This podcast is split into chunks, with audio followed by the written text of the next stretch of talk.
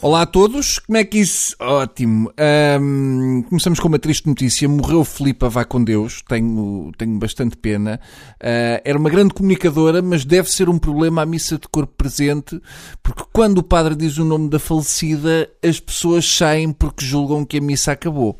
Filipa vai com Deus é mulher para chegar ao céu e ainda fazer uns croquetes com os restos da última ceia. Meus sentimentos a toda a família. Com que então os portugueses elegeram a palavra Marinho e Pinto como palavra do ano. Desculpa, afinal a palavra é corrupção, mas foi o Marinho e Pinto quem escolheu.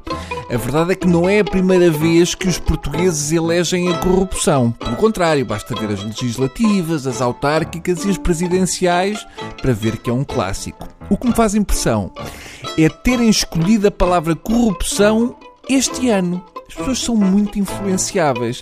Enquanto cá esteve a Troika, era só escolher palavras bonitas e responsáveis.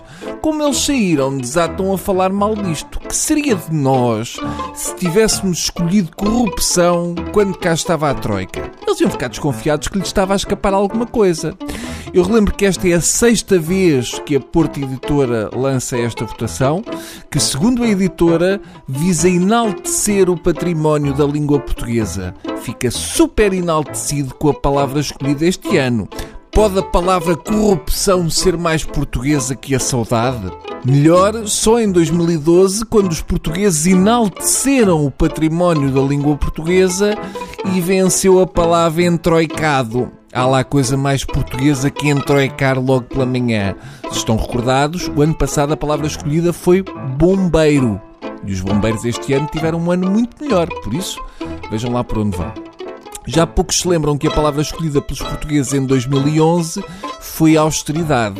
Onde é que ela já vai, não é?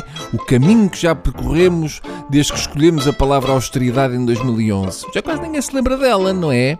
É olhando para a palavra que escolhemos em 2011 e ver que já passaram 4 anos e que ela podia ser escolhida hoje, que nos dá vontade de dizer aquelas palavras que infelizmente entram na categoria do palavrão e a Porta Editora não considera que possam enaltecer o património da língua portuguesa.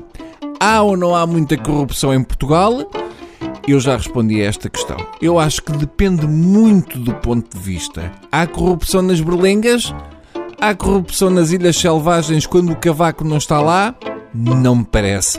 Há corrupção naquela rua pequena, como quem vem da Dom Carlos I e volta na segunda à esquerda? Acho difícil porque é uma rua pequena sem saída. Vamos lá ver.